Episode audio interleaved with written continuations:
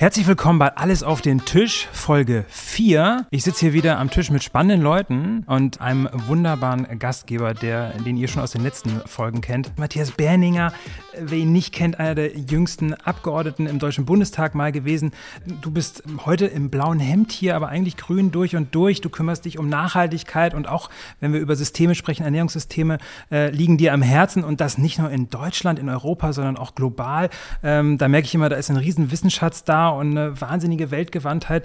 Deswegen finde ich es toll, diese beiden Perspektiven und diese beidischen Geister hier an diesem Tisch äh, immer wieder sich treffen. Ja, und ich freue mich natürlich, wieder mal hier zu sein mit Hendrik Hase. Hendrik ist ein äh, Mensch, der mit ungeheurer Neugierde und Innovationsfreude auf die Ernährungssysteme guckt, äh, der mit Starköchen im Wettbewerb kocht, manchmal sogar ganz erfolgreich, äh, der das Digitale und wie das digitale Ernährungssysteme verändert begreift der auch versteht, dass wir uns alle ganz anders mit unseren Ernährungssystemen beschäftigen müssen. Ich freue mich natürlich auf unseren Podcast heute mit zwei ganz spannenden Gästen. Als wir uns am Anfang des Jahres getroffen haben zu so einem Jahresausblick, konnten wir noch nicht ahnen, was da für Krisen in diesem Jahr auf uns warten. Da war gerade Covid irgendwie halbwegs durch, will ich mal sagen. Es ist immer noch da. Es hat jetzt zeigen sich erst die globalen Auswirkungen von dieser Krise. Aber dann kam da auch noch dieser Ukraine-Krieg und der hat natürlich auch Ernährungssysteme aufgezeigt, wo da die Schwachstellen sind und teilweise einiges ganz schön durcheinandergewirbelt. Und darüber wollen wir heute sprechen mit zwei fantastischen Gästen. Katrin Demmler hat studiert an der Justus-Liebig-Universität in Gießen und ähm, hat da schon viele Forschungsreisen gemacht nach Afrika, nach Malawi und äh, ist dann nach Göttingen gewechselt in die Agrarökonomie und da ging es dann auch wieder nach Afrika, aber nach Kenia. Da entstand dann die Doktorarbeit zu den Rollen von Supermärkten und ihrem Einfluss auf das Ernährungswissen in diesem Land, in Kenia. Und danach ging es nach London ans Imperial College ähm, als Postdoc. Ähm, da ging es in die Richtung Politik, Policy, wie schafft man Ernährungssicherheit. Seit 2019 arbeitet sie als Beraterin und wissenschaftliche ja, Mitarbeiterin, Forscherin äh, bei der Organisation GAIN und seit 2022 ist sie wieder in Berlin. Deswegen kann sie heute persönlich hier im Podcast sein. Herzlich willkommen. Ja, danke schön. Und äh, der Gast, den ich vorstelle, ist Martin Rücker. Martin, du hast äh, die Seiten jetzt schon zweimal gewechselt. Du warst Journalist für viele Jahre, bist dann immer mehr Verbraucherrechtsaktivist geworden, hast bei Foodwatch angefangen, später die Organisation in Deutschland geleitet. Und nachdem du dann im Februar 2021 die Organisation verlassen hast, hast du an den letzten Schliffen eines Buches gearbeitet. Das Buch heißt Ihr macht uns krank. Natürlich geht es bei dem Buch ähm, um die Rolle der Lebensmittellobby. Ich freue mich sehr, dass du heute da bist. Ähm, wir beleuchten ja zwei Themen. Wir beleuchten das Thema Ernährung sehr stark äh, aus äh, der Sicht der Bundesrepublik Deutschland. Was passiert hier eigentlich? Und mit dir, Katrin, haben wir dann auch die globale Perspektive. Außerdem bist du Teil einer Organisation, die gerade Geburtstag feiert. Ja, korrekt. 20 Jahre ist es Gain inzwischen alt. Wie lange bist du dabei? Seit 2019. Seit also 2019. fast drei Jahre jetzt. Was hat dich bewogen, äh, aus dieser sehr stark akademischen Welt äh, in eine Organisation zu gehen, Regain? Und vielleicht kannst du uns auch ein bisschen noch mehr über diese schon 20 Jahre alte Organisation, die Global Alliance, die sich mit dem Nutrition-Thema beschäftigt und vor allem natürlich mit Improved Nutrition, deswegen Gain. Vielleicht kannst du uns noch ein bisschen mehr über die Organisation auch sagen.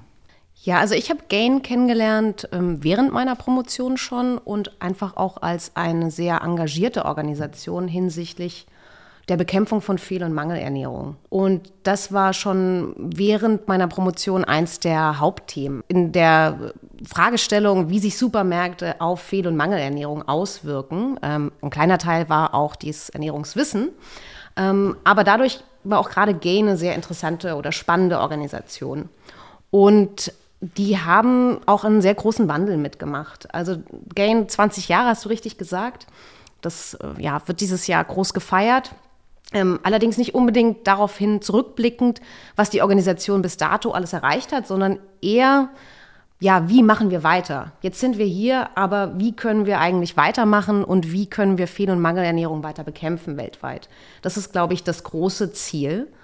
Und die sind von einer, ja, ich glaube, hauptsächlich fokussiert auf ähm, Fortifizierung. Also die haben sehr starke ähm, Gain hat sehr starke Fortifizierungsprojekte, ähm, auch finanziell starke ähm, anteilig in dem Hauptbudget. Ähm, davon ist man sehr stark auch ähm, naja, nicht weggekommen, aber man hat das Portfolio wesentlich erweitert zu Fragestellungen, die sich viel mehr systematisch auf Ernährungssysteme, Ernährungsumgebungen, ähm, aber auch Konsumentenverhalten ähm, beziehen und dadurch eben viel breiter und auch viel nachhaltiger ähm, die Ernährung von Menschen zu beeinflussen. Jetzt bist du in einem Jahr zu der Organisation gekommen, wo sich was gedreht hat. Also bis dahin hat sich die Zahl der Hungernden in der Welt reduziert. Ähm, die Frage der, im Englischen sagt man so schön, Micronutrients, der Spurenelemente im Essen wurde also immer stärker äh, auch wahrgenommen als ein Problem, als sozusagen versteckter Hunger. Aber seitdem du ähm, äh, zu Gain gekommen bist, äh, sehen wir eine Trendwende. Spätestens seit dem russischen Überfall auf die Ukraine ist es klarer geworden. Ähm, viel mehr Menschen leiden Hunger. Wie ist die Situation im Moment, wenn du die Experten bei Gain fragst und deine eigene Expertise, du warst viel in Afrika, äh, noch darüber legst? Wie würdest du global die Situation beschreiben? Zuerst würde ich sagen, dass man nicht sagen kann, dass wir vor 2019 on track waren. Also das ist, glaube ich, schon mal auch ganz wichtig hervorzuheben. Also die Ernährungssysteme weltweit waren sicherlich nicht da, wo sie sein sollten.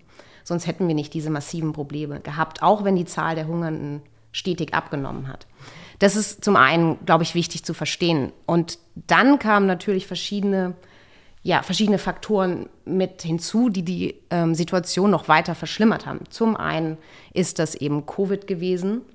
Wir sprechen hier von einem ja, Zuwachs von Hungernden weltweit, die sich um die 100, 150 ähm, Millionen Menschen ähm, zusätzlich zu den bereits 650, die wir davor hatten. Also wir sprechen momentan, der Report ist seit gestern, vorgestern, der neue FAO-Report zu diesen Zahlen ist ähm, jetzt kurz veröffentlicht worden. Und da geht es um, wir sprechen wieder über Zahlen von mehr als 800 Millionen Menschen. Also die, ähm, die ähm, Estimations, die sind bei über ähm, 800, 820, 828 Millionen Menschen, die hungern derzeit. Und das ist natürlich zum einen durch Covid 19 ähm, noch verstärkt worden.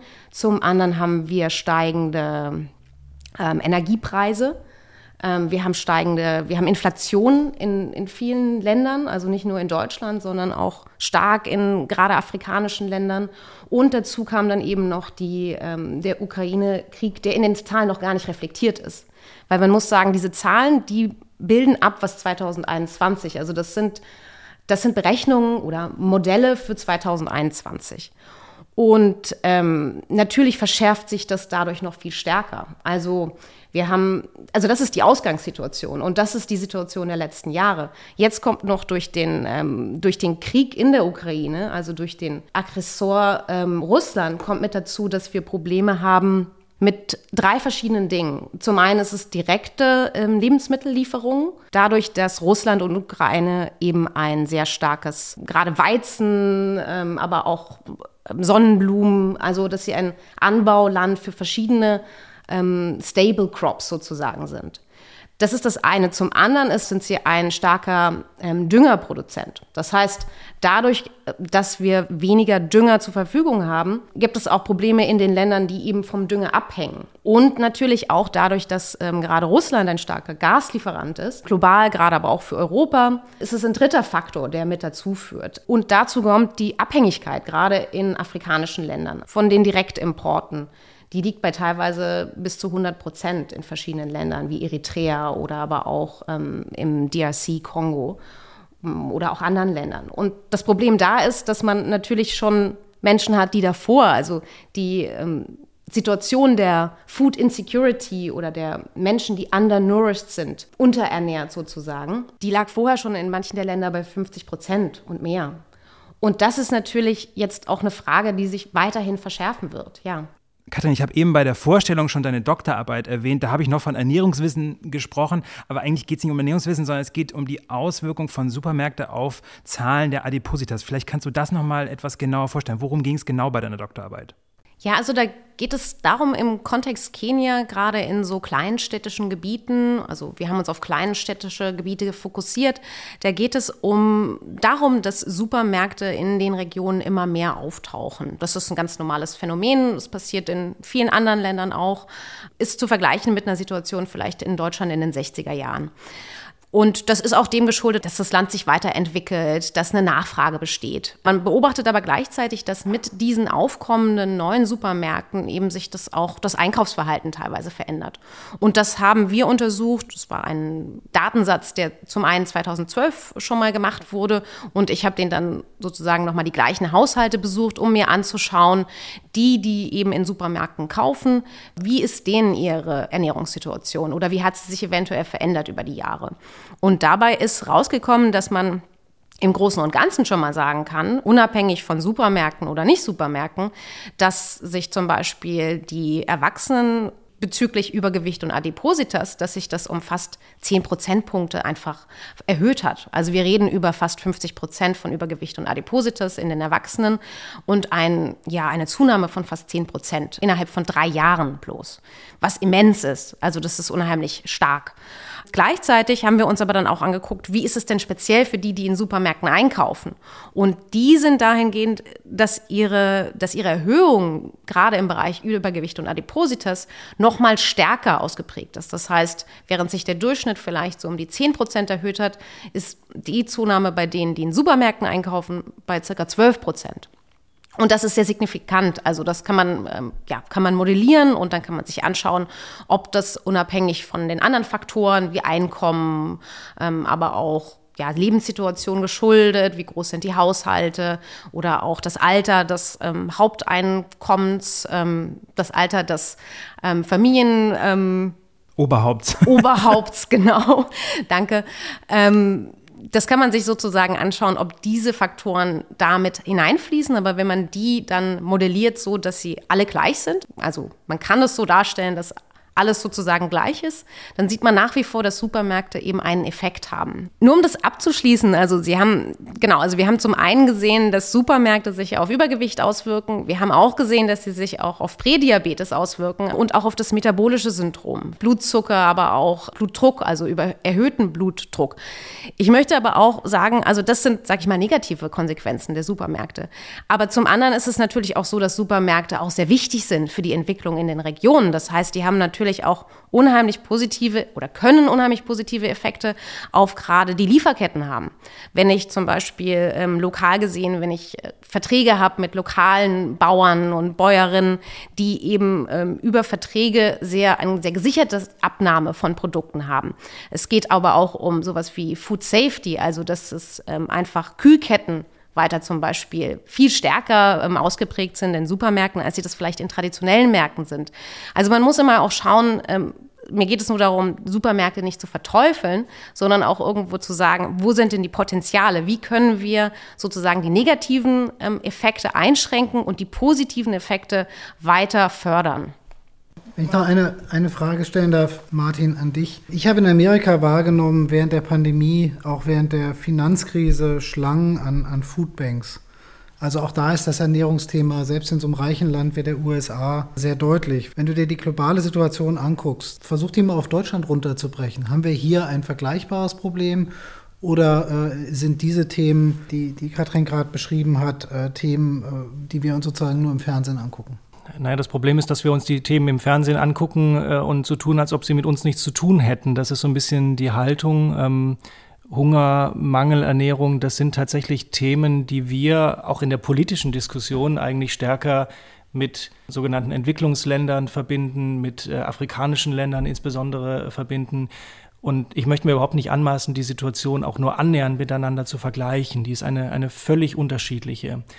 Aber wir müssen zur Kenntnis nehmen, dass wir auch in Deutschland ein Problem haben. Und ich fand es ganz spannend, ein ähm, Ernährungsmediziner, der äh, jahrelang in Entwicklungsländern geforscht hat zu dem Thema Mangelernährung, Hans-Konrad Bisalski, Universität Hohenheim, der sich ganz intensiv mit Vitaminmangel ähm, beschäftigt hat und den Folgen davon. Der hat mir mal berichtet, äh, wie bei ihm der Gedankengang war. Der hatte Studien gelesen, die sich ähm, mit den Folgen von eben Vitaminmangel beschäftigen bei Kindern und äh, die festgestellt haben, dass man wirklich messen kann, körperliche Folgen in der Entwicklung von Kindern durch eine Mangelernährung, durch also eine kritische Unterversorgung. Ähm, wir reden ja bei Mangelernährung nicht nur über zu wenig Kalorienaufnahme, sondern wir reden vor allem davon, dass äh, Mikronährstoffe, Mineralstoffe, Vitamine kritisch zu wenig aufgenommen werden. Das ist vielleicht nochmal ganz wichtig zu verstehen, denn wir sprechen über ein Phänomen, das auch Übergewichtige betreffen kann. Also es gibt nicht die Fehlernährung im Sinne von zu wenig Kalorien oder Übergewicht, sondern wir haben bei ganz vielen Personen auch, äh, man spricht von Double Burden, eine doppelte Belastung, sowohl Übergewicht, zu viele Kalorien, als auch eine Mangelernährung mit zu wenig Mikronährstoffen. So, und er hat sich diese Studien angeschaut und die konnten zeigen, dass äh, bestimmte Gehirnregionen wie der Hippocampus bei Kindern, die zu wenig wichtiger Nährstoffe auf sich nehmen, äh, kleiner ausgebildet sind. Und das sind gerade die Gehirnregionen, die für das Lernen also für die äh, Sprachentwicklung beispielsweise, ja, und, und für letztlich dann den Bildungserfolg ganz maßgeblich sind, sind bei Kindern in Armut kleiner. Äh, man kann es tatsächlich mit Armut äh, in Verbindung bringen. Und dann hat es bei ihm Klick gemacht, hat er gesagt. Daran kann man sehen, wir haben auch hier in Europa, hier in Deutschland ein Problem. Denn wir wissen aus äh, vielen Studien, dass, die, dass Deutschland zwar kein Vitaminmangelland ist, aber dass wir punktuell, gerade bei Kindern und Jugendlichen, bei der Versorgung mit einigen wichtigen Nährstoffen unterhalb der Empfehlungen sind, schon im Durchschnitt. Und es gibt ganz starke Indizien dafür, dass es vor allem Kinder aus armen Familien betrifft. Und ähm, vielleicht, wenn ich das noch erwähnen darf, eine, eine Untersuchung, die ähm, mich besonders beschäftigt hat, die letztlich für mich auch den Anschluss äh, gegeben hat, äh, das Buch zu schreiben. Wir können die Folgen von, äh, von Mangelernährung bei Kindern in Armut in Deutschland schon messen. Es gab über viele Jahre hinweg eine Langzeituntersuchung in Brandenburg. Ähm, alle kennen diese Schuleingangsuntersuchung, ne? werden die Kinder gemessen und gewogen. Normalerweise wird eines nicht gemacht. Man vergleicht das nicht mit den sozioökonomischen Daten der Eltern. Das ist da mal gemacht worden. Man hat abgefragt, wie die Einkommenssituation ist, ob Arbeitslosigkeit in der Familie vorherrscht. Und das Ergebnis, ich fand das richtig schockierend, war, dass Kinder, die aus ähm, sozial schlechter gestellten Familien kommen, kleiner sind messbar kleiner sind, also nicht nur in der Sprachentwicklung zurückliegen, sondern auch wirklich kleiner gewachsen sind als Kinder aus wohlhabenden Familien. Und dieses Thema haben wir in Deutschland und das hat massive Auswirkungen und wir tun ein bisschen so, als ob uns das alles nicht beschäftigt und es nur ein Problem anderer Erdteile ist. Wir hören ja auch immer, das ist irgendwie so Hunger, ne? Also die Zahl der Hungernden steigt und ich merke jetzt schon im Gespräch diese vielen Aspekte, die ihr beide hier erbringt, dass wir Hunger ja eigentlich irgendwie runterbrechen müssen, weil Hunger hat man ja auch irgendwie so ein Bild, auch wie Matthias eben schon sagte, mit den Bildern aus dem Fernsehen, die wir irgendwie gesehen haben von den äh, ja sehr abgemagerten Menschen, äh, eben oft aus sogenannten Entwicklungsländern. Ähm, aber das, das scheint ja viele Dimensionen zu haben. Man spricht auch, glaube ich, von Hidden Hunger. Äh, Kannst du das vielleicht noch mal ein bisschen definieren? Was, also wie bricht man Hunger noch mal runter? Weil Hunger ist jetzt nicht nur die Abstinenz von, von sattmachenden Kalorien, sondern wie Martin ja eben schon sagte, äh, kann viele Dimensionen haben. Mangelernährung, äh, fasst ihr das auch zu zweit einfach alles unter diesem Begriff Hunger? Oder ähm, wie kriegen wir da ein bisschen mehr Verständnis rein in diesen Begriff? Nein, genau. Also wie Martin schon sagte, ähm, da ist einfach, man muss das differenzieren zwischen Hunger und dann aber auch es gibt den Hunger, das ist sozusagen wirklich die physische, die, die physische Seite, dass du an einem Tag im Jahr, ich glaube, so ist es ziemlich genau definiert, an einem Tag im Jahr hast du nichts gegessen dann redet man schon von Hunger. Das ist natürlich dann, ähm, geht dann weiter. Man redet dann von einer Fehl- und Mangelernährung, die daraus resultieren kann. Ähm, es gibt aber auch noch so Zwischenstufen oder ja, Food Security, Food Insecurity oder Undernourished. Das bedeutet, die sind stark verknüpft mit Hunger. Da geht es aber darum, dass dir die Möglichkeiten fehlen, dass dir der Zugang zur adäquaten Nahrung fehlt. Das bedeutet, dass du entweder finanziell eingeschränkt bist, dass du entweder physisch eingeschränkt bist, weil die Sachen nicht direkt vor deiner Haustür sind, dass du aber auch vielleicht aus, dass es Probleme mit der Stabilität gibt in deinem Land oder in deiner Umgebung, dass du nicht in der Lage bist, dir eine adäquate Ernährung zuzubereiten für dich und deine Familie. Also da sind ganz verschiedene Faktoren unter diesem Begriff Food Security zusammengefasst. Das sind äh, sechs verschiedene Dimensionen, die da reinfallen. Und je stärker sich das ausprägt, diese Food Insecurity, umso mehr bist du natürlich auch an einem Komplex, der mit Hunger zu tun hat. Gleichzeitig hast du aber, je Food ähm, insecurer du bist, also je weniger Food secure du und deine Familie sind, desto stärker hast du natürlich, ähm, machst du Abstriche an qualitativ hochwertiger Ernährung. Und dann bist du im Bereich Fehl- und Mangelernährung. Also es ist hochkomplex. Und da in diesem Fehl-Mangel-Ernährungskomplex ist es natürlich dann zum einen zu wenig von irgendwas zu bekommen. Das heißt, du bist in einem Mangel. Das kann über Mikronährstoffe, Vitamine und so weiter sein, die sich dann auf die Gesundheit auswirken. Es kann aber auch sein, dass du zum Beispiel zu viel von bestimmten ähm, Sachen wie Energie, also Kilokalorien zu dir nimmst und wir in dem Bereich Übergewicht und Adipositas sind. Und das sind alles Teile der Fehl- und Mangelernährung und die sich nur so mal so am Rande, man spricht davon, dass ein Viertel der Mortalität weltweit auf Fehl- und Mangelernährung zurückgeht. Also die sind ernährungsindiziert. In Deutschland sogar noch mehr übrigens. Ähm, ja, also da sind ernährungsbedingte Krankheiten ähm, ganz vorne bei den Todesursachen. Da geht es ähm, in der Regel aber äh, um natürlich Übergewicht und Folgen, Adipositas, Diabeteserkrankungen. Das ähm, gehört aber auch zu der Frage, wie unser Ernährungssystem aussieht und wie wir uns ernähren. Ähm, und das, was eben in diesen Statistiken nicht so sehr auftaucht, ist das Problem, das wir hier auch äh, hierzulande mit Mangelernährung haben. Hunger ist in erster Linie ein Armutsproblem ja, oder eine Folge von Armut. Und ähm, der wissenschaftliche Beirat des Bundesernährungsministeriums hat äh, vor zwei, vor drei Jahren, nee, vor zwei Jahren ist richtig, ähm, in einem Gutachten ganz, ganz deutlich äh, für die Bundesregierung aufgeschrieben, auch in Deutschland, auch in einem so reichen Land, gibt es armutsbedingte Mangelernährung und teilweise auch Hunger. So deutlich hat er das formuliert und dafür gibt es äh, wirklich viele, viele Belege. Und ich möchte anknüpfen an das, was Katrin gesagt hat. Ähm, ähm, Ernährungssicherheit, also Food Security, ist ja ein Kernbestandteil eines Menschenrechts, des Rechts auf Nahrung. So ist die Definition. Jeder muss zu jeder Zeit Zugang zu bedarfsgerechter Ernährung haben.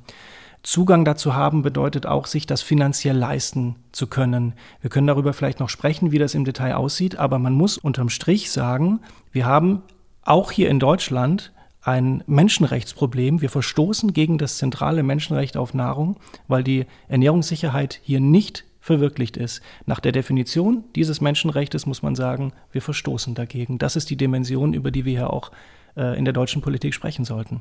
Ja, vor allem, äh, ich habe mal nachgeguckt, äh, ich glaube, beim Hartz-IV-Regelsatz hast du 5,19 Euro für drei Mahlzeiten plus Getränke, also alles ohne Alkohol.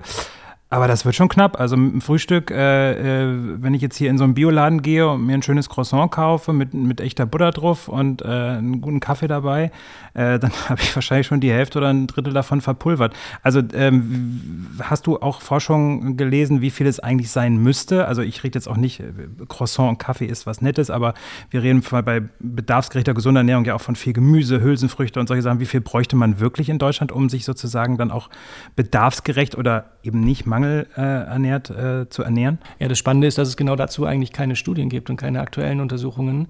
Ähm, vor allem aber, dass es bei der äh, Festsetzung der Höhe der Regelsätze überhaupt nicht ermittelt wird.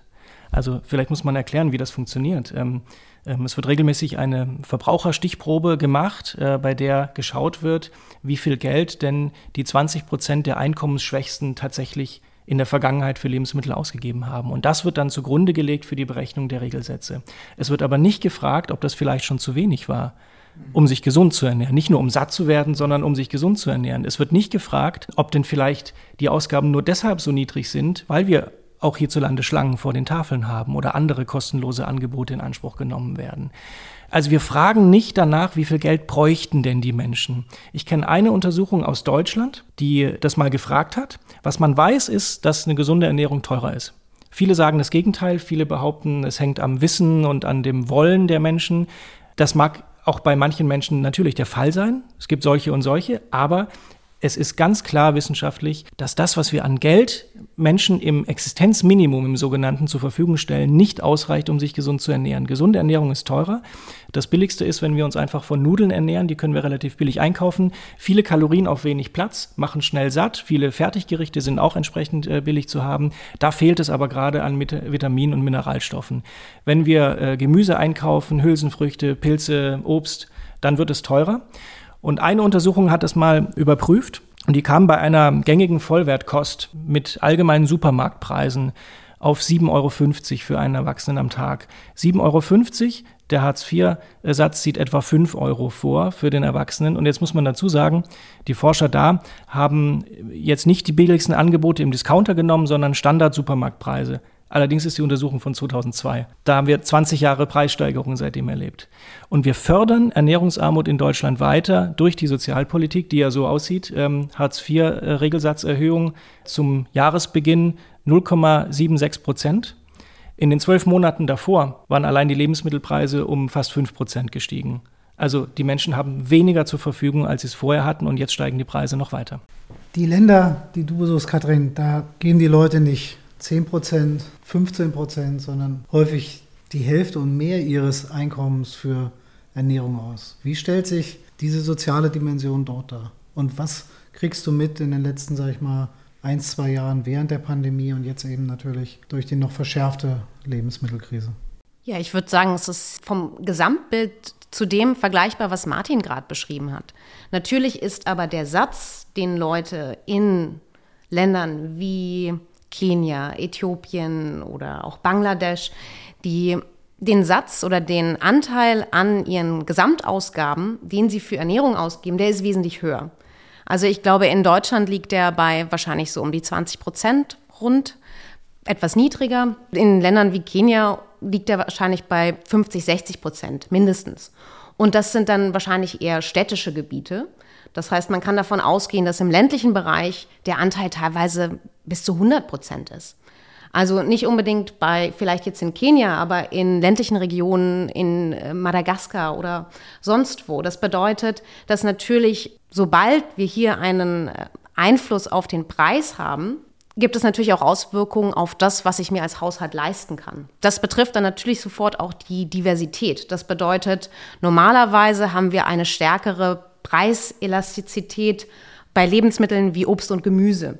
Das bedeutet, der Preis steigt um, sagen wir, 20 Prozent, die Nachfrage sinkt aber um 30 Prozent. Das Problem haben wir bei ja, Grundnahrungsmitteln wie Weizen, ähm, Getreidesorten aller Art haben wir das nicht so stark. Das bedeutet, natürlich fokussieren sich die Haushalte dann dementsprechend mehr auf Kartoffeln, Getreide und andere Produkte und lassen andere Nahrungsmittel wie Obst und Gemüse, ähm, aber auch Hülsenfrüchte dann eben weg für eine Zeit lang. Und das äh, beschreibt sehr gut auch, ich finde, das ist ähm, sehr ähnlich zu dem, was Martin beschrieben hat, was natürlich auch sich in Deutschland wiederfindet.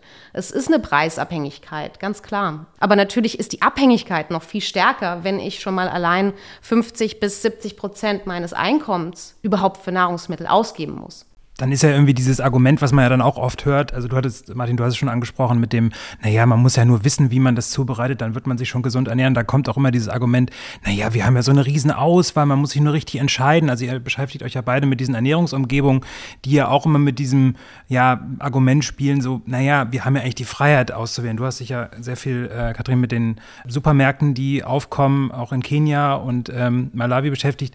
Da können wir auch immer mit dem Argument kommen, naja, es besteht ja die Freiheit, sich zu äh, sich zu entscheiden. Aber wenn man euch zuhört, dann hat man so den Eindruck, die Freiheit gibt es dann ab einem gewissen Einkommen überhaupt nicht. Und von der Preisgestaltung ist es ja auch in Deutschland, jetzt gucke ich zu dir, Martin, dass Gemüse und Obst ja dann auch teurer sind als diese anderen Lebensmittel, die einem irgendwie erstmal satt machen, versprechen. Und da gleicht sich die Situation ja, glaube ich, auch in Ländern wie Kenia wie in Deutschland, oder? Also das ist nachweislich so, ja. Und ähm, äh, man muss, also ich kriege da wirklich einen Hals bei, bei solchen Totschlagargumenten. Ähm, man muss natürlich akzeptieren, dass in einer äh, vielfältigen Gesellschaft Menschen kein Interesse an gesunder Ernährung haben oder ihnen das Wissen fehlt. Da muss man dann vielleicht anders ansetzen und, und äh, versuchen, Wissen zu vermitteln. Aber das ist dann äh, am Ende, ob dieses Wissen genutzt wird, die Entscheidung jedes Einzelnen.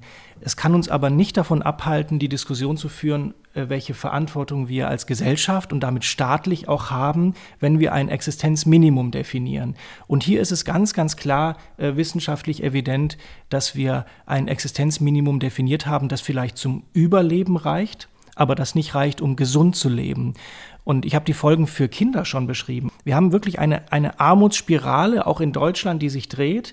Armut bedingt Mangelernährung und Mangelernährung bedingt Armut. Kinder, die in Armut aufleben, die äh, von äh, den, den Regelsätzen abhängig sind, haben eine äh, sehr hohe Wahrscheinlichkeit dafür, dass ihre Eltern ihnen keine ausreichend gesunde Ernährung zukommen lassen können, wenn sie keine Unterstützungsmaßnahmen noch äh, zusätzlich erhalten. Wenn diese Kinder dann mit wichtigen Nährstoffen unterversorgt sind, wirkt sich das auf die körperliche Entwicklung, auf die geistige Entwicklung auf. Mit anderen Worten, diese Kinder haben ein höheres Risiko, dass sie keine so großen Bildungserfolge äh, haben werden und damit keine Aussicht auf äh, gut bezahlte Jobs haben werden, wie Kinder, die aus besser situa situierten Familien kommen. Das heißt, diese Kinder leben mit größerer Wahrscheinlichkeit auch als Erwachsene in Armut und kommen da nicht raus und können dann wieder ihre Kinder äh, nicht entsprechend ernähren. Es ist wirklich eine Spirale, ein Armutsförderprogramm, das wir hier haben. Und ein, ein Totschlagargument zu verwenden, dass sich äh, Menschen gar nicht dafür interessieren, was gesunde Ernährung ist, gibt es alles, ja. Aber das kann uns nicht davon abhalten, zu sagen, wir müssen doch den Menschen, die hier angewiesen sind, auf äh, Sozialleistungen wenigstens das Geld zur Verfügung stellen, damit sie die Möglichkeit haben, sich und ihre Kinder gesund zu ernähren. Das finde ich ist der entscheidende Punkt und an diesen Punkt kommen wir in der Debatte nicht.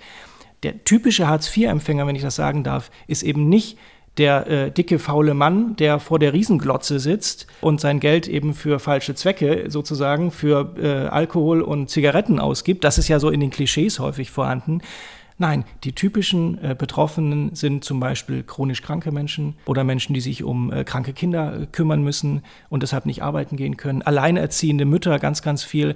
Das sind die Fälle. Mhm. Und wir sehen, dass diese Menschen jetzt gerade unter dieser Diskussion, unter dem Hashtag äh, Ich bin armutsbetroffen, laut werden weil die Preissteigerungen einfach einen solchen unfassbaren Druck noch zusätzlich erzeugen, dass sie es gar nicht anders aushalten können. Die gehen auf die Straße, die machen Aktionen, die werden laut, die erzählen ihre Geschichte, auch wenn sie sich dafür schämen. Und ich habe mit solchen Leuten gesprochen. Ich habe äh, mich zum Beispiel mit einer Köchin in Berlin unterhalten. Der braucht niemand erzählen, wie man äh, sich gesund ernährt. Die hat die Kurse in den Schulen gegeben, wie man sich gesund ernährt. Die weiß das alles. Der fehlt es nicht am Wissen. Der fehlt es ganz einfach am Geld die geht in den Supermarkt und sieht, der Brokkoli ist doppelt so teuer, wie er gestern war. Das ist das, was diese Menschen erleben. Und deshalb müssen wir in der Sozialpolitik bereit sein, auch in Deutschland nicht nur zu sagen, Hunger ist ein Problem in anderen Erdteilen, sondern wir sollten hier äh, die Aufgaben wahrnehmen, die wir hier in der Politik haben. Es kommt ja in deinem Buch auch raus, dass du sozusagen dieses Ernährungsthema kein isoliertes Thema ist, sondern ein sozialpolitisches Thema. Ich glaube, der Paritätische Wohlfahrtsverband ist einer der Verbände, der, der, der dein Buch auch äh, sehr lobt. Jetzt hast du einen Wunsch frei, ja. Es gibt eine neue Regierung, die ist immer noch relativ neu. Wir haben uns noch nicht dran gewöhnt, alle. Und du hast einen Wunsch frei und du kannst eine Sache innerhalb dieses Jahres verändern. Nur eine Sache. Ach, da gibt es ganz viele äh, Dinge. Das ist ähm, natürlich eine Politikerantwort. Ja, ich will aber, dass du mir nur eine sagst. Ich weiß schon, wenn du mir jetzt nur einen, wenn du mir nur einen Wunsch gibst, dann, dann mache ich es aber so ein bisschen übergeordneter, weil das vielleicht am meisten. Danke für die Frage. Was ich sagen äh, möchte ist. Nein, ganz so mache ich es nicht. Ich werde mir was wünschen. Und es wird nur ja, anderthalb äh, Wünsche werden es nur sein.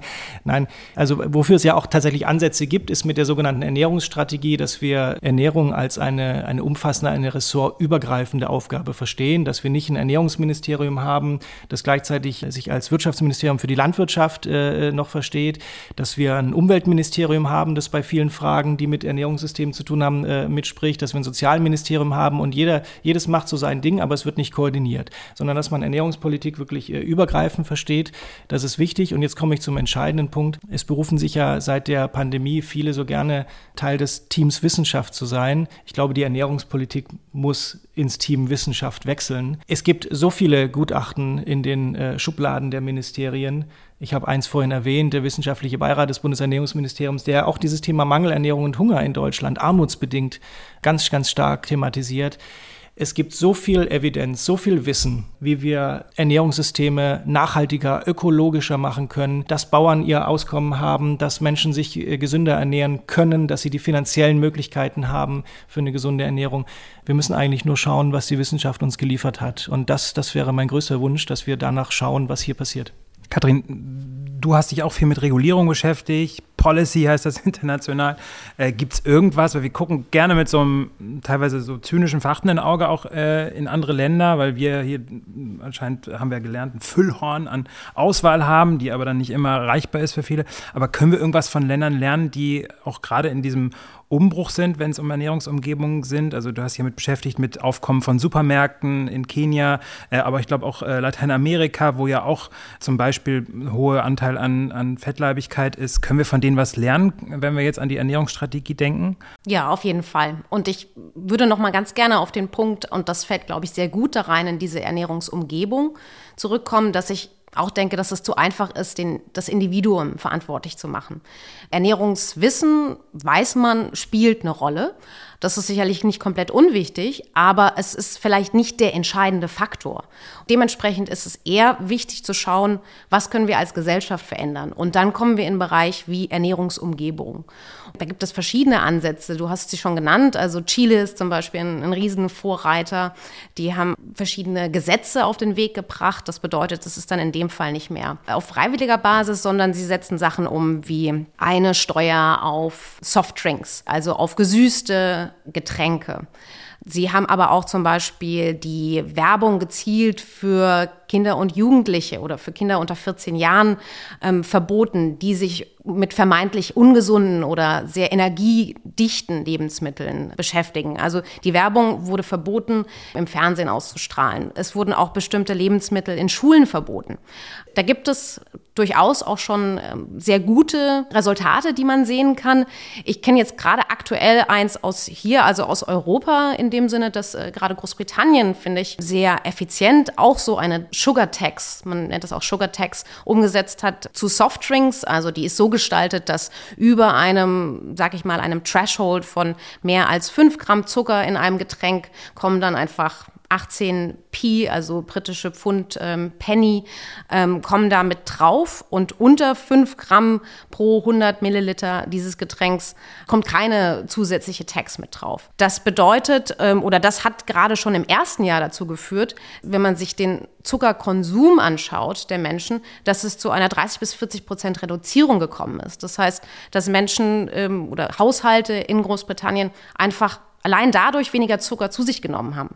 Das liegt jetzt nicht nur daran, dass sie weniger gekauft haben, sondern das liegt auch ganz viel dann an einer Reformulierung. Also das heißt, dass die Industrie auch dadurch gezwungen war oder sich dem angepasst hat, die Lebensmittel anders zu produzieren. Und ich glaube, das ist vielleicht ganz wichtig zu verstehen, dass in einer Ernährungsumgebung, also dass das bedeutet, alles, wo wir unsere Lebensmittel herziehen, dass da vieles miteinander zusammenhängt. Also man spricht auch von einem gewissen Nudging.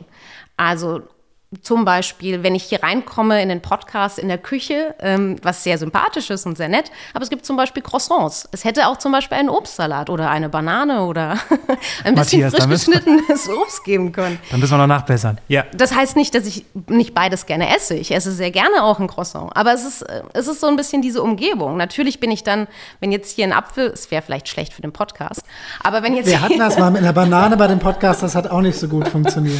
genau, also vielleicht ähm, aus ausgewählte Lebensmittel. Ihr versteht das Konzept. Also ich bin dagegen, Supermärkte oder andere Umgebungen zu verteufeln. Ich finde, das ist, das wird der Sache überhaupt nicht gerecht. Die sind Teil des Ernährungssystems. Und ich finde auch gerade, dass man mit vielen Stakeholdern einfach nur dieses Ziel erreichen kann, irgendwo was zu verbessern. Das heißt, ähm, die Ernährungsindustrie ist genauso Partner wie irgendwelche zivilgesellschaftlichen Organisationen. Das ist unheimlich wichtig, finde ich, die mit an Bord zu holen, um, und zusammen zu diskutieren, wie können wir es verbessern. Und dazu gehören auch die Supermärkte. Und gerade in Supermärkten könnte man auch, oder gibt es Strategien, die man umsetzen kann, zum Beispiel so Nudging. Ähm, wir kennen das alle. Wo greift man hin? Also sind es die Regale auf Augenhöhe oder ist es sozusagen die Bückware? Wenn ich vermeintlich ungesunde Lebensmittel oder Lebensmittel, die einfach sehr energiereich sind, ähm, nicht direkt in mein Blickfeld stelle oder sie anderswo platziere, dann kann das durchaus schon dazu führen, dass sie einfach weniger nachgefragt sind. Kathrin, der, der Martin, der freut sich, glaube ich, gerade richtig, weil ich glaube, in den letzten Jahren bei Foodwatch hast du nichts anderes gemacht, als das immer wieder, äh, sage ich mal, aus der Tasche zu holen, wenn, wenn du mit Politikern gesprochen hast, wenn du äh, die Julia Klöckner genervt hast, die Verbände. Ähm, in der Deutschen Bahn soll es jetzt irgendwie in den nächsten zwei Monaten Eis umsonst geben für alle Kinder. Ähm, Finde ich super. Für die Erwachsenen gibt es jetzt schon Schokolade und immer schöne Glukose-Gummibärchen. Die nerven mich schon, weil man ja wie bei der Fahrt zehnmal angeboten bekommt. Hast du Hoffnung, dass da in, in den nächsten Jahren was passiert? Passiert, wenn wir jetzt an die Bundesregierung, an die Ampel denken? Nimmt man sich diese Vorbilder aus anderen Ländern zu Herzen? Also wir hören es manchmal, also eine war hier schon zu Gast, Renate Künast hat auch immer von der Zuckersteuer geschwärmt. Glaubst du, die kriegt man hier in den nächsten Jahren auch vielleicht durchgesetzt? Ich glaube, dass das sehr schwierig wird, auch in der, in der Koalition, äh, die wir haben derzeit, weil es dort keine große Übereinstimmung gibt bei ganz vielen Fragen, ähm, wie man das angehen soll. Ich, ich möchte aber so ein bisschen vielleicht auch noch einen Gegenpunkt äh, setzen zu der Frage, welche Rolle hat die Industrie äh, in diesem Bereich, und zwar sowohl in Bezug auf Deutschland als auch in Bezug auf den, den globalen Kontext. Was mir ein bisschen zu kurz kommt in der Diskussion, ist es ja immer ein schöner Ansatz, äh, den alle gut finden. Wir holen einfach alle an einen Tisch und dann sprechen wir mal und dann kommt eine gute Lösung dabei raus. Und in der Praxis zeigt sich, das funktioniert halt nicht so richtig. Ne? Also wir haben ja schon seit Jahren in Deutschland beispielsweise das Thema äh, Werberegulierung. Also wir wissen, äh, Werbung verleitet Kinder dazu, äh, ungesunde Lebensmittel stärker anzufordern, äh, mehr zu essen, mehr Kalorien auf sich zu nehmen, ist auch alles, alles gut erforscht. Also kam die Idee auf, wie in anderen Ländern das teilweise schon passiert ist Katrin hat es äh, beispielhaft gezeigt, zu sagen, wir schränken ein, Werbung für ungesunde Produkte sollte nicht mehr bei kleinen Kindern, äh, im Umfeld von kleinen Kindern gezeigt werden. Aber wie macht man diesen Prozess? Man macht ihn so, dass man gemeinsam mit der Werbewirtschaft, also den, den Werbeträgern und Werbeagenturen sozusagen und denjenigen, die Werbung schalten, versucht, eine freiwillige Lösung auszuarbeiten. Dass dabei keine konsequente Regelung im Sinne des Gesundheitsschutzes herauskommt, ist völlig klar. Denn was zu kurz kommt, sind die Interessen. Und ich verteufle keine Interessen, sondern es ist äh, völlig legitim, dass, dass äh, verschiedene Akteure verschiedene Interessen haben. Aber wir müssen einfach eines zur Kenntnis nehmen. Wenn wir anschauen, welche äh, Umsatzrenditen, also welche Margen äh, Lebensmittelhersteller mit unterschiedlichen Produkten machen können, dann sind die wahnsinnig hoch im Bereich Softdrinks, Süßigkeiten, Snacks, Eiscreme, also all das, wo wir schon zu viel essen und wovon Kinder zu viel essen und was äh, der Gesundheit nicht so zuträglich ist in diesen Mengen. Und äh, die sind drei bis viermal, teilweise noch mehr, äh, so hoch wie im Bereich Obst, Gemüse, wovon wir wissen, davon essen Kinder viel zu wenig äh, im Abgleich mit den Empfehlungen. Das heißt, es gibt ein ökonomisches Interesse, weil dieser Markt so funktioniert, dass die Unternehmen die Produkte verkaufen und natürlich auch bewerben, äh, die für uns in diesen Mengen nicht mehr gesund sind.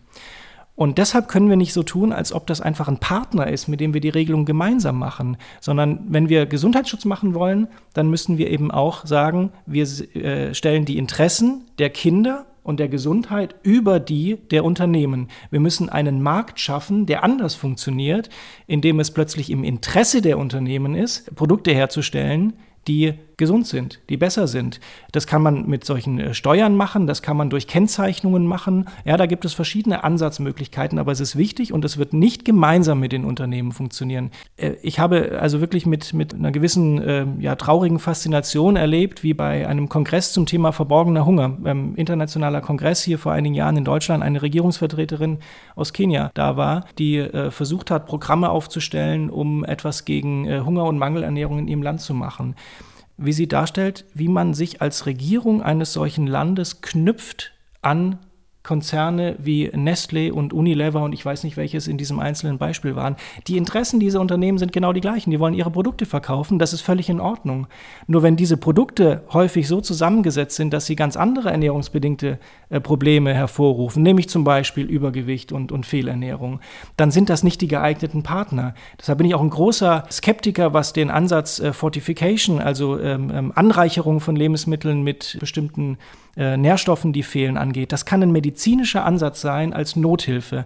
Aber es ist keine Lösung für die Ernährungskrise und für die Hungerkrise. Da müssen wir dafür sorgen, dass wir Strukturen haben, in denen Kleinbauern äh, Produkte äh, verkaufen können, davon leben können, auf den Markt bringen können, dass der Zugang zu ganz normalen Lebensmitteln ähm, möglich ist und geleistet werden kann finanziell. Du willst doch den Kindern in der Bahn nur das Eis wegnehmen, würde ich jetzt als Industrie sagen. Du böser, böser Mann. Wart wa mal ab, bis dein Nachwuchs so alt ist, dass er dir deutlich mitteilt, was er möchte. Aber das ist ein extra Thema. Vielleicht Katrin, kann ich Katrin, da kurz kann ich eine Frage ja, ein, einhängen?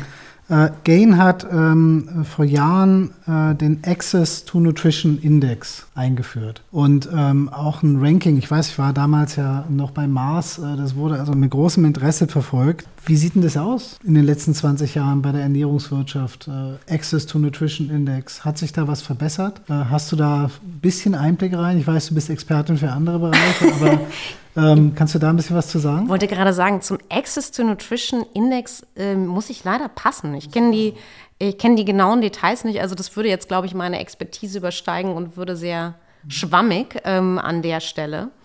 Ähm, ich weiß, dass Gain gerade im Bereich in Kooperation mit Privatsektor sehr engagiert ist, gerade ähm, ja in Kooperation mit dem Privatsektor, aber dass es dabei auch immer darum geht und vielleicht ist das anknüpfend an das, was Martin sagte. Es ist natürlich ein sehr differenzierter Ansatz. Also das Beispiel, das ich brachte, dass man verschiedene Partner an den Tisch holen muss, der ist vielleicht schwierig in dem Kontext mit ähm, Sugar Tax, also mit einer Zuckersteuer, weil es da würde ich auch davon ausgehen, da braucht es eine sehr starke Regulierung, auch von staatlicher Seite, zu sagen, so machen wir das jetzt mal. Also da gibt es auch ähm, Papiere zu, dass man sich anschauen kann, wie gerade, wie ist, wie kommt man eigentlich dazu, dass man das aufgesetzt hat in Chile zum Beispiel. Es war ein unheimlich langer Prozess. Und die Industrie hat sehr stark dagegen gefeuert auch.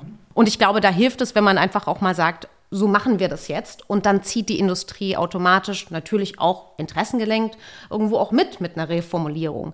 Aber ähm, die Kollaboration, die ich meine, und das ist jetzt wieder auf deinen Punkt zurückzukommen von Gain, ist in dem Privatsektor ist natürlich auch, finde ich, kann man nicht immer davon ausgehen, dass der Privatsektor immer nur das, das vermeintlich Schlechte will, also uns mit schlechten Lebensmitteln zu konfrontieren, sondern es geht auch bei vielen der Privatpartner, mit denen Gain arbeitet, das sind ähm, Small- und Medium-Size Enterprises. Das bedeutet kleinere oder mittelständische Unternehmen, die durchaus auch ein Interesse haben, ein gutes Produkt zu produzieren. Und das eben auch nachhaltig, dass eben auch ein gesundes Produkt beim Endverbraucher rauskommt. Die Sache ist nur manchmal, dass es ja, dass die Anreize fehlen oder dass eben das Wissen fehlt, dass bestimmte Faktoren oder eine bestimmte Umgebung geschaffen werden muss. Und Gain arbeitet dahingehend mit ähm, Organisationen oder mit, mit verschiedenen kleineren und mittelständischen Betrieben auch zusammen, um die Auswirkungen oder die Produkte dahingehend zu beeinflussen, dass es eben ein gesünderes Produkt am Ende bei rauskommt. Und ich weiß auch, dass Gain im Zusammenhang mit äh, Kollaborationspartnern das eben auch als eine der Kriterien festschreibt. Es wird nicht willkürlich mit jedem Partner zusammengearbeitet, sondern es gibt durchaus Regulierungen oder auch bestimmt festgesetzte Kriterien mit Partnern, mit denen man zusammenarbeiten kann und möchte. Und wenn sich natürlich bestimmte, zum Beispiel zu, bezüglich des Breastfeeding-Kodex, also wenn sich da natürlich irgendwo Ungereimtheiten auftreten oder beziehungsweise einfach Interessen auseinandergehen, dann wird nicht unbedingt mit diesem Partner zusammengearbeitet. Das ist, glaube ich, ganz wichtig herauszustellen.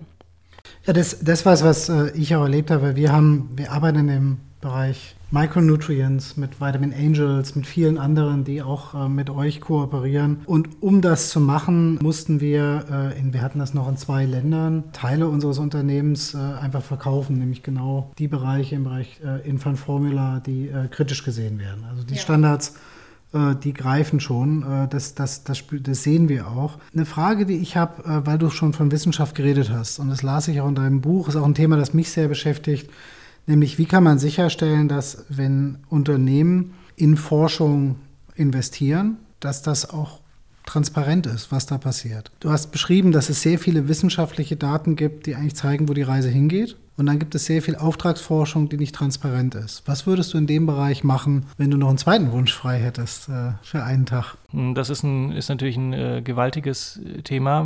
Es ist ja nicht verkehrt, wenn äh, Unternehmen Forschung machen. Im Gegenteil, wir haben eher ein Problem damit, äh, dass sich ähm, die öffentlich finanzierte Forschung äh, vermengt äh, mit Interessen von Drittmittelgebern. Äh, teilweise werden ja ganze Institute oder Universitätsstandorte von Unternehmen finanziert. Ich will gar nicht sagen, dass damit immer irgendeine korrumpierende Absicht verbunden ist. Natürlich gibt es die Unternehmer, die einfach für einen Standort was, was Gutes tun wollen und so weiter.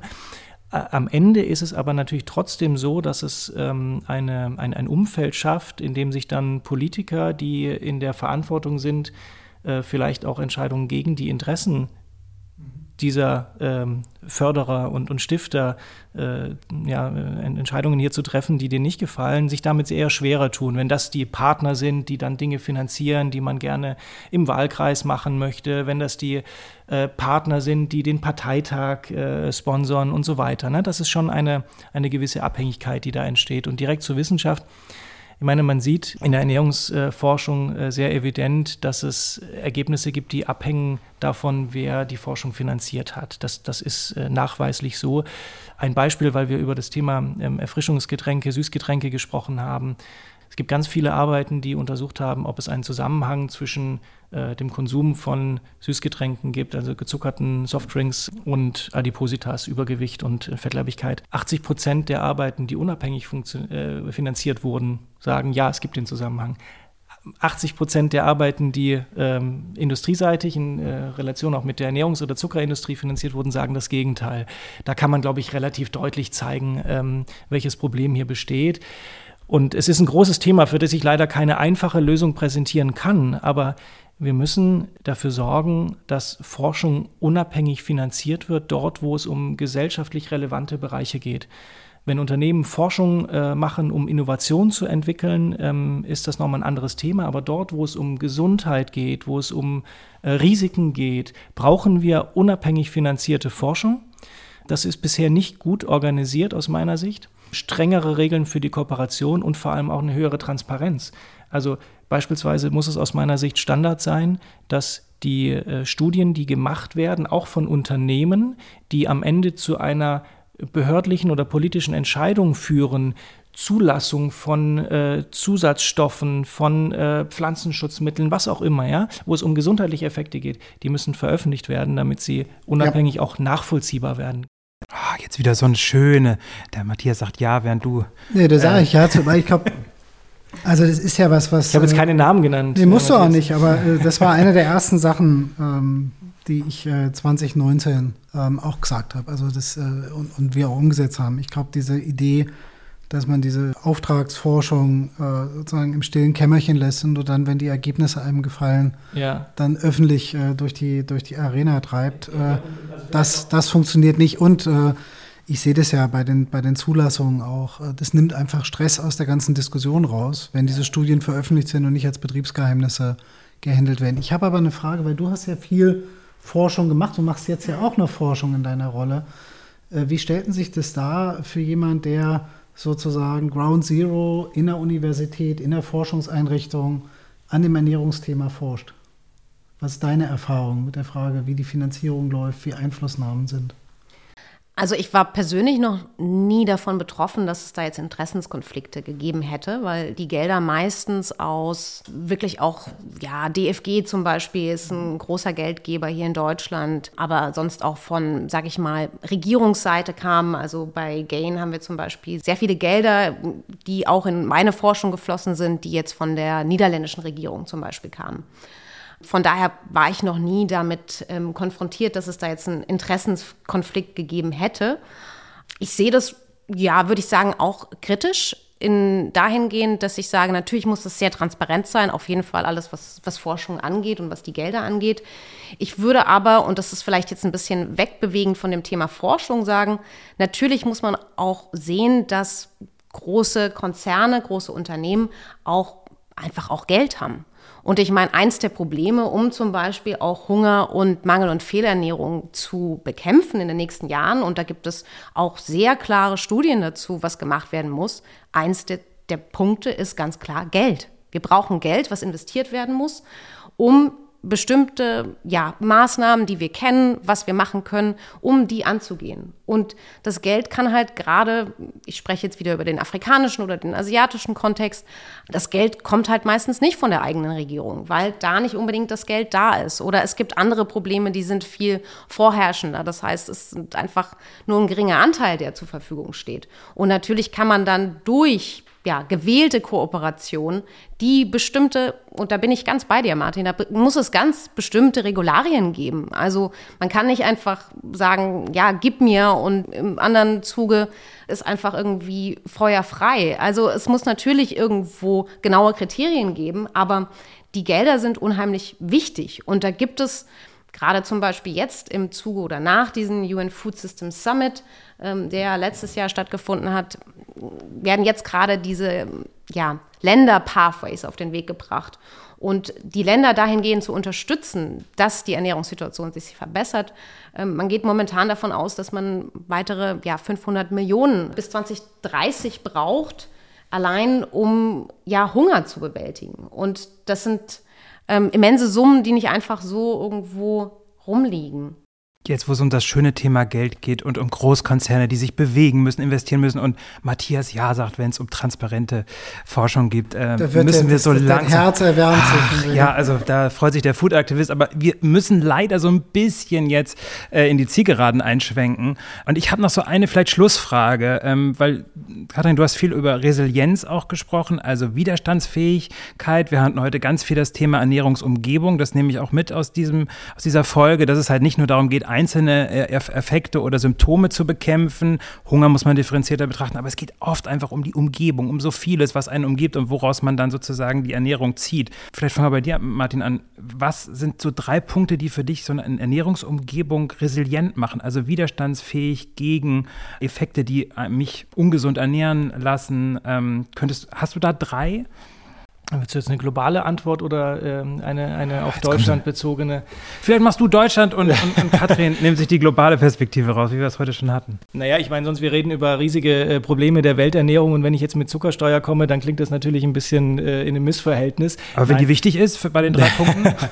naja, aber das sind, das sind ja alles Einzelmaßnahmen. Ich glaube, da kann man über sehr, sehr viele ähm, Maßnahmen sprechen. Äh, Vorbilder wie aus Chile, äh, Werberegulierung, wie ähm, äh, steuerliche Instrumente äh, sind ja schon gefallen. Man kann auch anders steuerlich arbeiten und zum Beispiel sagen, äh, indem die Mehrwertsteuer für Obst und Gemüse wegfällt, kann man einen positiven Anreiz setzen, der hinführt, der, der zumindest einen kleinen Punkt setzt, nochmal in Richtung äh, gesunde Ernährung und dir das erleichtert. Da könnte ich jetzt äh, sehr viele und sehr viel mehr als drei machen, weil tatsächlich Deutschland im Bereich ähm, der ernährungspolitischen Maßnahmen in Richtung gesunde Ernährung extrem weit hinterherhängt im internationalen Vergleich. Ganz viele Länder machen viele äh, einzelne Maßnahmen, Deutschland sehr, sehr wenig. Deshalb ist aus meiner Sicht wirklich das, das Entscheidende, dass wir diesen Ansatz verfolgen, zur Kenntnis zu nehmen und, und äh, auch umzusetzen, was uns Wissenschaft hier an Evidenz liefert. Da ist ganz, ganz viel da und dabei nicht so zu tun, als ob das alles immer eine schöne Konsenssoße werden kann, äh, bei, bei, der dann alle glücklich sind. Es geht darum, Geschäftsmodelle auch zu überprüfen und, und zu verändern und Anreize zu geben, sie zu verändern. Ich werfe es ja keinem Unternehmen vor, dass es Geld verdienen möchte. So, so funktionieren Unternehmen. Und sie brauchen das Geld, um zu investieren. Die Frage ist aber, ob wir nicht staatlich mehr dafür tun können, dass die Unternehmen ein stärkeres Eigeninteresse haben, dort Geld zu verdienen, wo es auch für die Gesellschaft insgesamt und für die Gesundheit der Gesellschaft förderlicher ist. Und in diese Richtung stärker Überlegungen anzustrengen, die Wissenschaft liefert uns dafür sehr viel Input, bedeutet auch, Interessenslagen zur Kenntnis zu nehmen und nicht so zu tun, als ob wir einfach über diese Interessen hinweggehen können und sagen, wir machen jetzt einfach was zusammen. Nein, wir müssen an der Interessenslage etwas verändern. Also Politik muss das Ziel haben, dass das, was für die Gesundheit der Gesellschaft wichtig und entscheidend ist, welches Ernährungsumfeld wir hier haben wollen, im Eigeninteresse der Unternehmen liegt. Das würde einen, einen Markt nicht unfrei machen oder unnötig beschränken, sondern das würde dafür sorgen, dass der Markt dahingehend verändert wird, dass er tatsächlich für die Allgemeinheit funktional wird und übrigens ja auch für, für Unternehmer, die ja auch sagen, wir, wir, wir wollen ja gar nicht dazu beitragen, dass hier Kinder äh, schon sehr früh übergewichtig werden und ernährungsbedingte Krankheiten haben.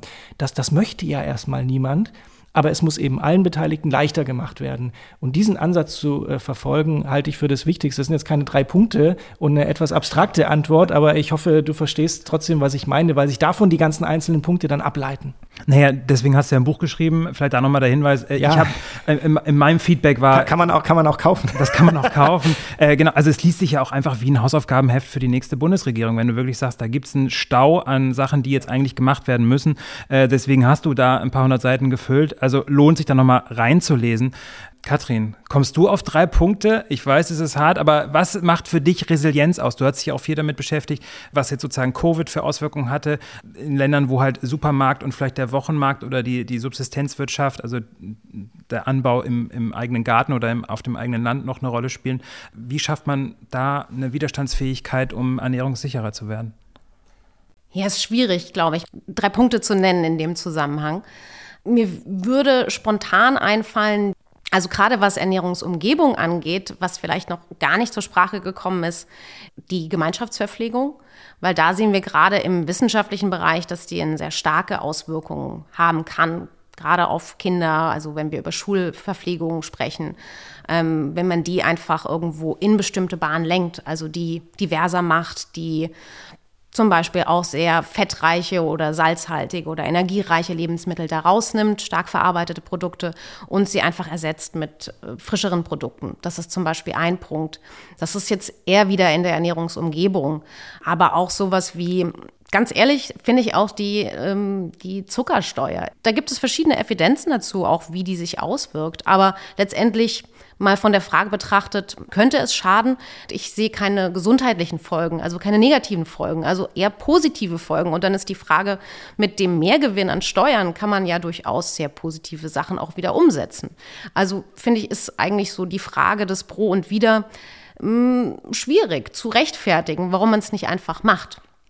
Und die Mehrgewinne dann in andere das können ja, es müssen ja gar nicht unbedingt ähm, Projekte sein, die sich nur auf Ernährung beziehen, aber es gibt ja durchaus so andere Projekte. Ich weiß das in Philadelphia, dass dadurch zum Beispiel, die haben zum Beispiel eine äh, Zuckersteuer in Philadelphia in der Stadt selbst eingeführt und da ging der Weg überhaupt, ähm, alle davon zu überzeugen, ging darum, dass sie durch den Mehrgewinn ganz andere Projekte finanzieren könnten, die sich um Bildung gedreht haben. Und dadurch haben sie aber dann eine Mehrheit gewonnen, die sich dafür ausgesprochen hat, die Zuckersteuer einzuführen. Also manchmal ist der Weg so ein bisschen komplex und ich würde insgesamt sagen, es geht durchaus um Zusammenarbeit von verschiedenen Partnern. Und ich würde das auch gerne äh, nochmal sagen, dass ich das denke, dass es eine, eine Frage ist, wie wir zusammenkommen, auch gerade ideologische Grabenkämpfe irgendwo mal zu überwinden. Äh, Martin hat das angedeutet, dass wir einfach sektorübergreifender arbeiten an dem Problem Ernährung. Und ich denke, das ist genauso auf globaler Ebene ein sehr wichtiges Thema, mit verschiedenen Partnern ins Gespräch zu kommen, auch zu erkennen, was sind denen ihre Probleme, was sind denen ihre Wünsche und dann mit bestimmten Kriterien natürlich ähm, sinnvoll an Probleme ranzugehen. Über den Tellerrand, aus der Blase hinaus, sektorübergreifend, das ist doch eigentlich genau deswegen haben wir diesen Podcast angefangen, Matthias. Äh, Sie hast gerade von Philadelphia gesprochen. Kannst du noch dich mit Cola versorgen abends, wenn du deine Chips isst auf dem Sofa? In Washington DC, wo du ja auch lebst? Ja, natürlich kann ich das noch. Es gibt ja auch so Veränderungen, die wir wahrnehmen. Ähm, Katrin, du hast über England gesprochen, wie die Einführung der Zuckersteuer dort auch Nahrungsmittel verändert hat, Reformulierung nach vorne gebracht hat. Ich glaube, wir werden was Ähnliches sehen bei dieser französischen, bei dem Label, dem, dem, dem Nutri-Score. Da regst du dich ja immer drüber auf. Da können wir nochmal eine extra Folge machen. Eine extra Folge machen. Viel Pommes gelutscht in den letzten ja, Wochen. Ja, also da bist, du ja, da bist du ja nicht mit allem glücklich, aber ich glaube dass schon, äh, dass das zu was führt. Wir sehen es im Fleischbereich, wo, sag ich mal, sehr wasser- und energieintensiv äh, äh, Rindfleisch immer mehr ersetzt wird durch Hühnerfleisch. Auch da kann man drüber streiten, ob das alles super ist, aber es verändern sich Sachen in Ernährungssystemen. Und die Frage ist, wie wir, wie wir das systematisch hinkriegen. Und wie wir diese Mikado-Situation, dass alle über das Problem reden und wer sich zuerst bewegt, ist dann der Verlierer zwischen den verschiedenen Gruppen überwinden. Was ich mitnehme von heute ist, dass es eine zweite Dimension gibt, ähm, mit der man sich intensiver beschäftigen muss. Es ist ja gleich zu Beginn der Ukraine-Krise gesagt worden, jetzt hört mal auf mit Klimaschutz in der Landwirtschaft und ist ja alles Blödsinn und der Green Deal muss enden, weil wir jetzt mal die Leute ernähren müssen. Das war so eine Hürde für Veränderungen im Ernährungssystem, die sofort wieder aufgebaut wurde. Ich nehme heute die soziale Hürde mit und auch in den Gesprächen, die ich jetzt in den letzten Tagen in Berlin geführt habe, es macht den Leuten einfach Sorge, dass aufgrund der extremen ähm, Schwierigkeiten, die die Leute haben, Heizkosten gehen nach oben, natürlich Benzinpreis, Inflation, dass jetzt plötzlich das Momentum für, für Veränderungen im Ernährungsbereich so ein bisschen den Leuten verloren geht. Und ich glaube, das muss man genauso verhindern wie die Vorstellung, dass man bei Klimaschutz eine Pause machen kann, um mehr Menschen zu ernähren. Und äh, das nehme ich heute mit, gerade diesen sozialen Bereich. Und dass er eben nicht irgendwo anders ist, sondern mitten in Berlin genauso wie mitten in Nairobi. Und äh, äh, das, das für mich sehr lehrreich gewesen heute. Ja, dieses nicht gegeneinander ausspielen, ne? Also sozusagen da, äh, und da hilft uns es, wenn wir über den Tellerrand hinausdenken, wenn wir alles auf den Tisch tun und mal alle durch alle Argumente durchdenken, die Wissenschaft mit an den Tisch holen, aber auch die globale Perspektive, die deutsche Perspektive, die europäische Perspektive. Mich hat total gefreut. Ich habe in vielen Begriffen jetzt ein viel tiefer gehendes Verständnis und ich danke euch beiden sehr herzlich, dass ihr heute bei uns zu Gast wart. Ja, und damit können wir nur sagen, vielen Dank fürs Zuhören, vielen Dank fürs Hiersein und ähm, bis zum nächsten Mal. Auch von meiner Seite vielen Dank und wer im Sommer noch nichts zu lesen hat, äh, kann ich auch nur empfehlen, Martin sollte auf dein Buch zurückgreifen und wer mehr über Gain lernen möchte, eine sehr schöne Website, steht sehr viel drin, ist eine ganz wichtige Organisation. Viel Erfolg für die nächsten 20 Jahre. Sowohl dir persönlich als auch der Organisation. Dankeschön. Danke.